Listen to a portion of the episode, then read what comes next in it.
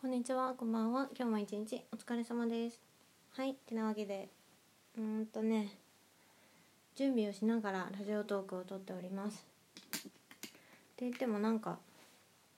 もうね、下地塗って、あ、メイクをしてるんですけど、下地塗って、ファンデ塗って、で、眉毛描いて、で、リップ塗ったらね、なんか、結構終わった感がある。いやでもこんなんで終わらせれる顔じゃないってことでもうちょっとやっていきたいなと思います。まあそんな感じでメイクをしながらもなんだけど外見とかの話を、まあ、最近またなんかちょっと悩んでたりとかしてたので自分の中でねいろいろ考えてることがあったのでそんな話をしていこうと思います。っていうかなんかこれもまたなんかちょっと過去編思い出話になるのかもしれない。それでは枕元ラジオスタートです。とねなんか先日ツイッターでえっと見かけた話なんだけど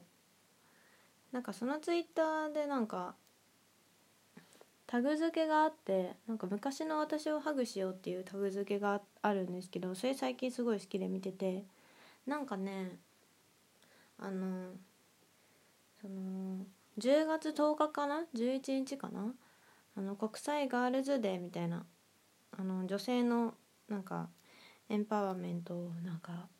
強める日みたいな。ちょっとあの私も詳しく把握してなくて申し訳ないんですけどまあでもなんか女性デーみたいなことですよね。そういうのが世界的に決まっててそれに対してなんかやってこうよっていう動きで昔の私をハグしようっていうタグが今あるみたいでパレパレットがやってるのかな。そうやってて。私パレットめっちゃ好きなんだけどパレットっていうなんか多様性メディアなんですけどそこは好きで、まあ、そのメディアが作ったタグででなんか見てたらそのそのタグっていうのはなんかねちょっと今すごいビューラーでめっちゃまつげ抜けた。めっちゃショック。なんか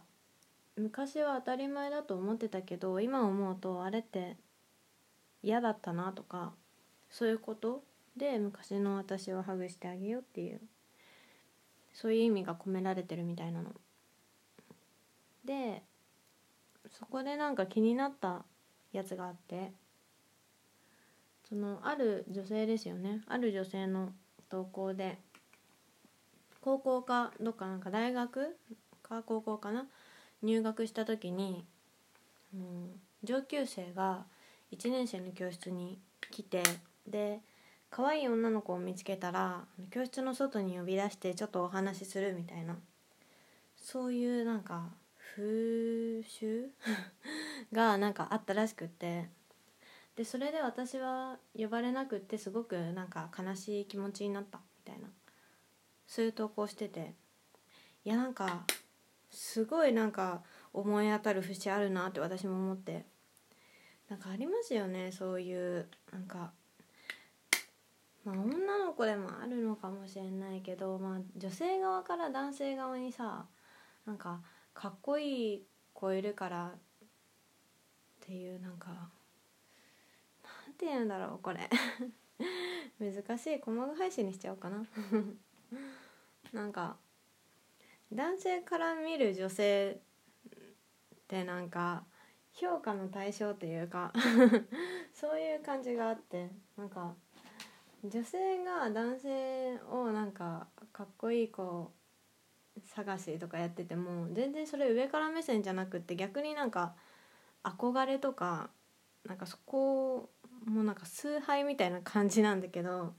なぜかそれが立場が逆になるとなんか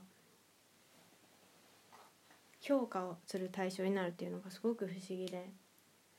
で私が思い出したんですよその投稿を見て。私も同じようなことがあった。私もそれは高校の時かな。なんか入学してさなんか入学式かなんか終わった後かな。なんか部活動の勧誘の花道みたいなのって多分大学とかでよくあると思うんですけどまあなんか私の時は高校もあってそういうのが。それでねなんか運動部かな？サッカー部とかだったと思う。サッカー部とか野球部だったと思うんだけどか男男性っていうかもう男子高校生？部員の子たちがマネージャーをも勧誘してて。男の子の部員と女の子のマネージャーを募集したのかな？そんで1年生がバーって通るんですよ。そしたらさあの可愛い女の子だけさの前可愛い女の子が前を通るとなんかすっごい一生懸命ビラを配るみたいな「お願いします」みたいな感じでめっちゃ言うみたいな。それなんか今思うとなんかあれがなんか何とも思わなかったけどあれってもっとなんか不快に思うべきだったことだよなって思って。もうだからあからさまにさ人の外見でさ判断してさ。でもだからその人たちにとって可愛くないって思った女の子の前では全然なんか微動だにしないみたいな。いやもうマジでねやだ。本当になんか今思うと本当になんか汚いななんか心が。って思いますね。でそこでなんかまあなんか多分大体の女の子はそうやってあの勧誘されてたんだと思うんですけど私もそのなんか、ね、熱烈なというかまあ勧誘を受けてマネージャーになってくださいみたいなめちゃ言うみたいな。でなんとなくどことなく安心感みたいなものも覚えてた気もするそこで。だからそんな自分もすごく嫌だ。なって今になって思う。なんかあなんかちゃんと女として認められたじゃないけど。うん。まあその時は女子高生になりたてだったんで女っていう自覚もそんななかったですけど。ちゃんとなんか女として認められてる感を